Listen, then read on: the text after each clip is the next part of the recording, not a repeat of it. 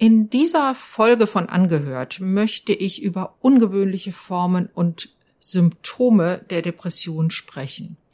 Und zwar, um dir als Angehörigen oder Angehörige eine bessere Einordnung des Verhaltens deines depressiven Angehörigen zu ermöglichen.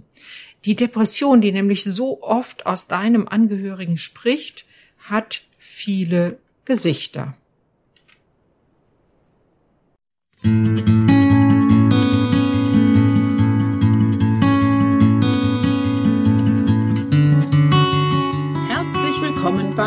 Angehört, deinem Podcast, wenn du dein Leben mit einem psychisch erkrankten Menschen teilst. Mit Informationen und Impulsen für deine Selbstfürsorge.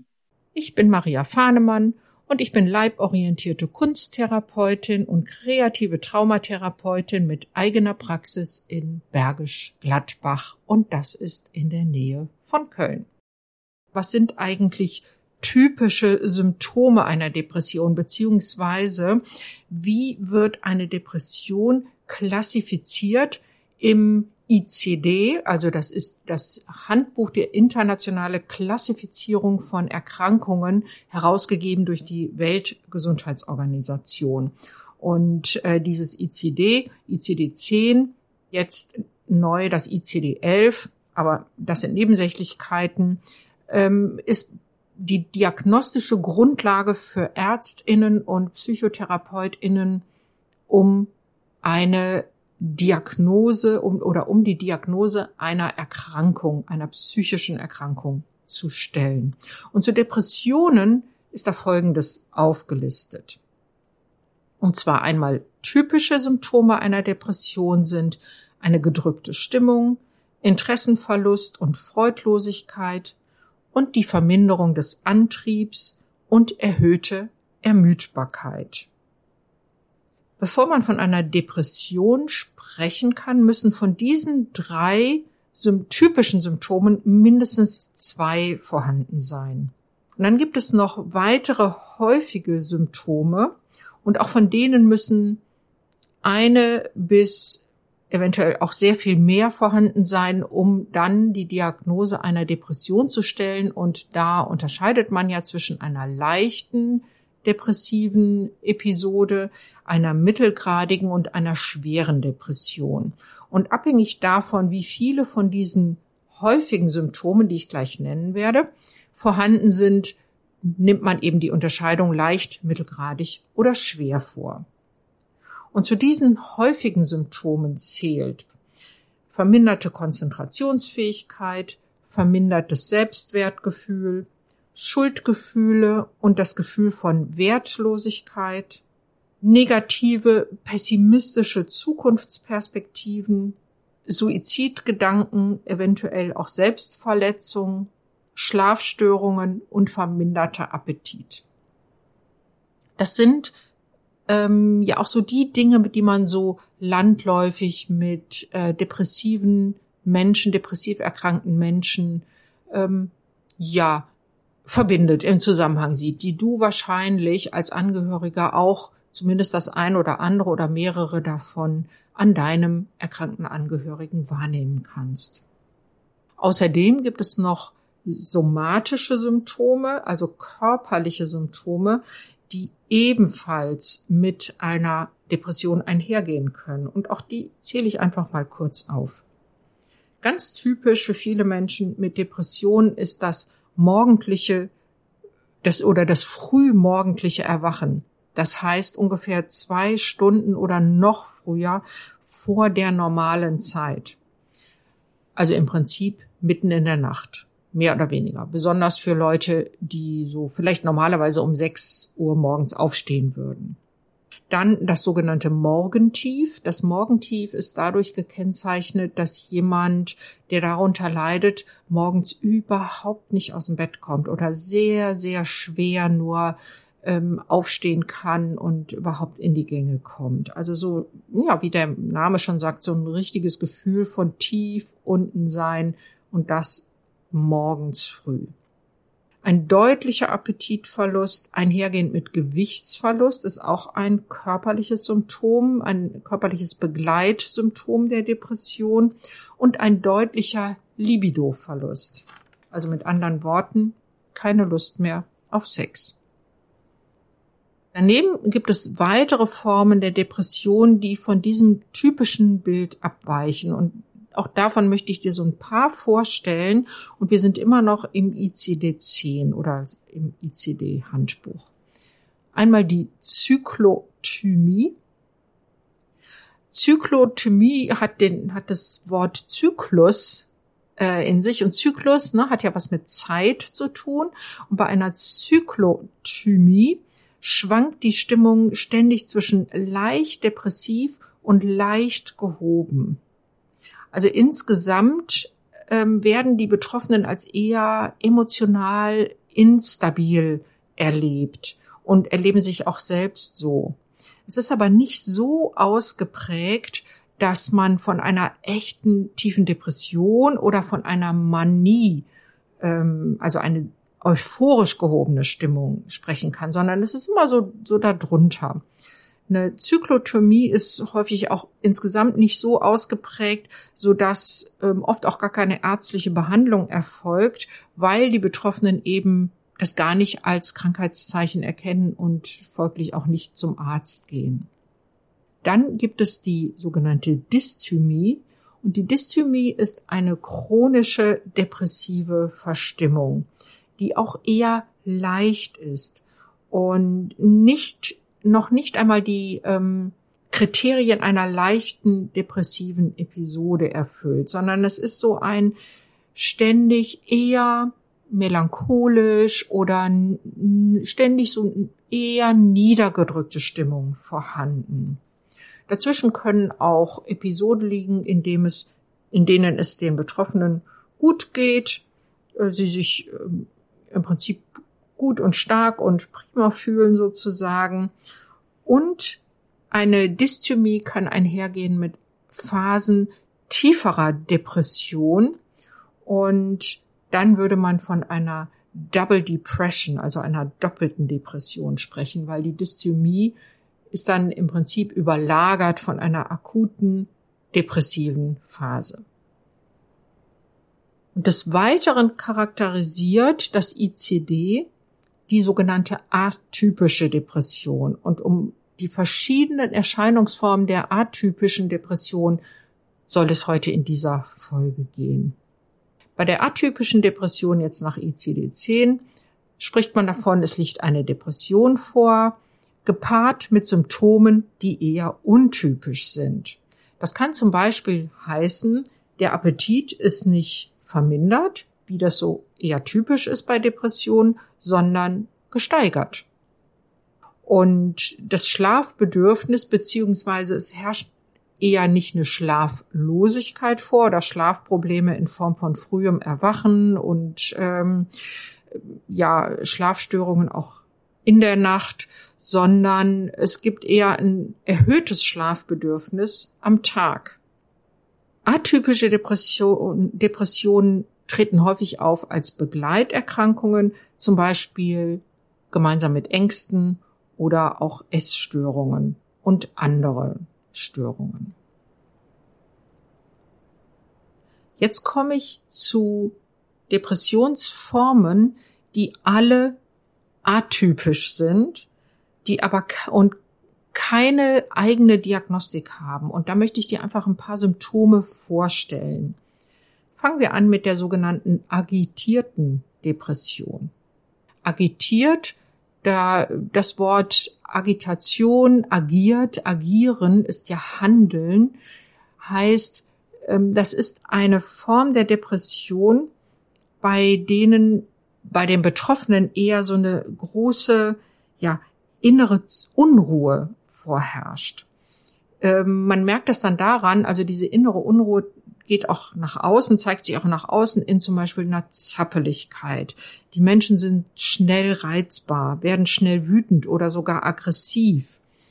Manche reden auch wie ein Wasserfall, also gar nicht dieses Zurückgezogensein, dieses Schweigen und nichts mehr spüren, sondern sie sind eher beherrscht durch rasende Gedanken, durch einen ständigen Bewegungsdrang. Das kann alles auch bei einer quasi normalen Depression vorkommen, steht aber bei einer agitierten Depression viel stärker im Vordergrund. Also so eine große Unruhe, es wird viel geredet, ähm, die Menschen sind ständig in Bewegung und sind eben auch schnell reizbar. Dann gibt es eine Form der Depression, die auch in keinem Diagnosehandbuch so steht, es ist kein Fachbegriff, wird aber als klinische Beschreibung schon mal herangezogen, also auch in der Fachwelt. Klinische Beschreibung heißt immer, oder klinisches Bild ist immer das, was sich zeigt nach außen. Und zwar geht es dabei um eine Form der Depression, die als lächelnde Depression oder auch auf Englisch als Smiling Depression bezeichnet wird. Das ist kein psychologischer Begriff, sondern hat sich eher eingebürgert im ja, Jargon von Behandlern untereinander. Also die lächelnde Depression zählt auch grundsätzlich zu den atypischen Depressionen und ähm, hat was damit zu tun. Ich habe ja in der letzten Podcast-Folge darüber gesprochen, dass es manchen Menschen mit Depressionen gelingt, außerhalb der Familie zum Beispiel, wie eine Maske aufzutragen, freundlich zu sein, zugewandt, charmant und zu lächeln. Und bei Menschen, wo diese lächelnde, diese Maske stärker im Vordergrund tritt, die also auch im vertrauten Umfeld von Familie und Partnerschaft gar nicht so durchscheinen lassen, wie es ihnen geht, also gar nicht sich dieser gedrückten Stimmung, jetzt hätte ich beinahe gesagt, hingeben, also die das gar nicht so zeigen, sondern die auch dort ihre Maske aufhaben, dann spricht man, kann man sprechen von einer lächelnden Depression. Das heißt, bei einer lächelnden Depression, einer sogenannten, können Betroffene so ihre Fassade von mir geht's gut, es ist alles in Ordnung, besonders gut, besonders lange aufrechterhalten. Sie lassen praktisch niemanden hinter diese Fassade blicken. Deshalb sind die Symptome auch so schwer zu erkennen, weil nach außen hin wirken diese Menschen, naja, fast normal, vor allen Dingen, wenn man sie nicht näher kennt. Häufig ist diese lächelnde Depression gekoppelt mit dem, was man als ähm, hochfunktionale Depression bezeichnet. Nach außen hin sichtbar ist dann, dass die Betroffenen arbeiten weiterhin und zwar manchmal buchstäblich bis zum Umfallen. Sie arbeiten also vielleicht noch viel mehr als vorher, ähm, geben sich nach außen dem an, den Anschein, dass alles in bester Ordnung sei. Sie funktionieren in Anführungsstrichen hervorragend, doch hinter der Kulisse geht es ihnen eigentlich wahnsinnig schlecht. Das geht natürlich unheimlich an die Energiereserven, nicht wahr? Wenn ich die ganze Zeit eine Maske aufrechterhalte, gar nicht durchblicken lasse, dass ich eigentlich total erschöpft bin, dass es mir ganz, ganz schlecht geht und ähm, ich vielleicht mir immer noch mehr Arbeit aufhalse als ähm, normal und mich dabei wirklich komplett erschöpfe. Gleichzeitig sind diese Menschen oft auch schnell reizbar, auch wenn es lächelnde Depression heißt. Wenn es mehr so in diese Richtung hochfunktional geht, dann kommt wieder diese hohe Reizbarkeit dazu, tritt mehr in den Vordergrund. Sie haben sozusagen eine kurze Zündschnur. Über persönliche Dinge, geschweige denn über Gefühle, wird praktisch nicht geredet und Probleme machen diese Menschen mit sich selbst aus oder sagen wir mal so, sie leugnen eher, dass sie überhaupt Probleme haben, und zwar nicht nur anderen gegenüber, sondern eben auch sich selbst gegenüber. Das ist es, was diesen Funktionsmodus, nenne ich das mal, oder diese lächelnde Depression so gefährlich macht. Denn die Suizidalität ist bei dieser Gruppe Menschen deutlich höher als bei anderen Menschen mit Depressionen. Und zwar als bei denen, bei denen die Antriebslosigkeit stärker im Vordergrund steht. Man kann sich das vorstellen, keiner kriegt so richtig mit, wie es diesen Menschen geht. Sie lassen das ja auch nicht durchscheinen. Und ähm, da es ihnen im Hintergrund in Wirklichkeit ganz schlecht geht, sie aber auch noch diese, ähm, diesen Antrieb haben, etwas zu tun, haben sie auch, so paradox das klingt, genügend Antrieb, suizidale Gedanken in die Tat umzusetzen.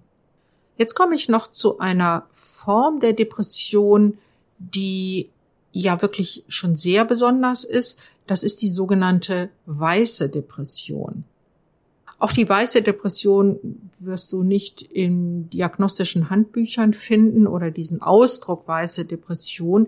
Der kommt eigentlich aus der Psychoanalyse und wurde geprägt von dem Psychoanalytiker André Green, der zwischen 1927 und 2012 lebte, ein französischer Psychoanalytiker.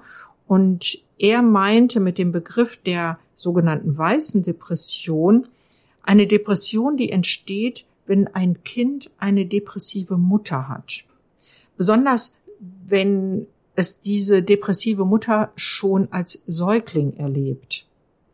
Die depressiv erkrankte Mutter ist nämlich emotional für das Kind überhaupt nicht erreichbar. Das heißt, sie lächelt das Kind nicht an, sie beantwortet das Brabbeln des Kleinkindes nicht ihrerseits mit ähm, mit ermutigenden, ermunternden Lauten, so wie wir das alle natürlicherweise ja tun, wenn wir mit Säuglingen zu tun haben, die einen anlächeln oder ja Brabbellaute von sich geben, dann hast du bestimmt auch bei dir schon mal gemerkt, dann antworten wir ähm, auch mit ähnlichen Lauten in einer erhöhten Stimme. Und das machen wir ganz instinktiv. Wenn eine Mutter aber depressiv erkrankt ist, dann kann sie das nicht, dann fehlt ihr der Zugang dazu. Und äh, für das Kind ist sie dann ja nur körperlich als Versorgerin vorhanden, aber nicht auf emotionaler Ebene. Und das kann für ein kleines Kind verheerende Folgen haben, nämlich in der Form, dass es selber eine Depression entwickelt und die vielleicht auch als erst als Erwachsener so richtig zum Vorschein kommt. Das ist auch ein Grund, weshalb es so wichtig ist, dass depressive Mütter sehr rasch therapeutische Hilfe bekommen. Eben weil ihre Depression unmittelbare Folgen für das betreffende Kind haben können. Über die postpartale oder Wochenbettdepression habe ich eine eigene Folge geplant, weil das nochmal wirklich ein eigenes Thema ist und ähm, auch diese Form der Depression eine große Belastung für die Angehörigen darstellt. Ja, ich habe dir jetzt so ein paar Formen und Symptome, die auch mit einer Depression einhergehen können, vorgestellt, mit dem Ziel oder mit der Absicht, dass du nicht selber diagnostisch tätig wirst. Also das möchte ich nochmal ganz ähm, ganz stark betonen an dieser Stelle, die Diagnose einer depressiven Erkrankung muss durch einen äh, klinisch und diagnostisch geschulten Fachmenschen gemacht werden. Und das sind Ärzte, Fachärzte für Psychotherapie und Psychiatrie oder und psychologische PsychotherapeutInnen. Das ist ganz wichtig. Es geht hier nicht darum, ähm, jetzt Laiendiagnose zu äh, fördern oder zu ermutigen, sondern mir geht es darum, dass du in der Lage bist, schneller zu erkennen, das, was dein Angehöriger dir gegenüber jetzt äußert, wie er sich verhält und so weiter, dass das doch häufig wirklich die Depression ist, die aus ihm spricht und nicht die Person, die er wäre, wenn diese Depression nicht vorhanden wäre. Ja, wenn du dich auf deinem Weg in der Begleitung deines depressiven Angehörigen selber begleiten lassen möchtest, weil du sagst, alleine komme ich da gar nicht so gut klar, ich bräuchte mal jemanden, mit dem ich das, was ich erlebe, ein bisschen sortiere, ähm, wo kann ich selbst wieder Kraft schöpfen und ähm, zur Entspannung, zur Ruhe kommen? Dann sprich mich doch gerne an und gerne vereinbaren wir einen Termin miteinander. Denn die Begleitung von Angehörigen psychisch erkrankter Menschen ist ja der Schwerpunkt meiner kunsttherapeutischen Arbeit und wir können uns entweder online treffen, falls du nicht die Möglichkeit hast, in meine Praxis zu kommen, oder wir treffen uns in meiner Praxis in Bergisch Gladbach. Und ansprechen kannst du mich ganz einfach, indem du mir eine E-Mail schickst über kontakt praxisfahnemann.de. Praxisfahnemann in dem Fall in einem Wort. Und ich antworte dir garantiert. Ich freue mich, dass du bis hier zugehört hast und wir hören uns wieder in der nächsten Episode von Angehört, dem Podcast für Angehörige psychisch erkrankter Menschen. Und jetzt wünsche ich dir noch einen schönen Tag, alles Gute und viele gute Momente.